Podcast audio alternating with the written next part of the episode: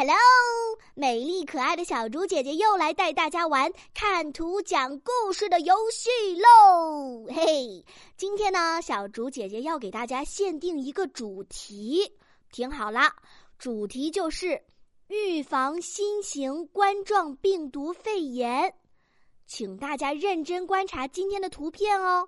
图片上的小男孩是谁呢？来给他起个名字吧。他的脑海里想的是什么呢？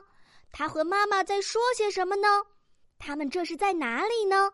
小男孩还知道哪些预防病毒的知识呢？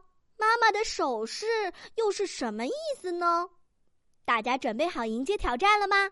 请先点击暂停播放按钮，然后来留言区讲故事吧。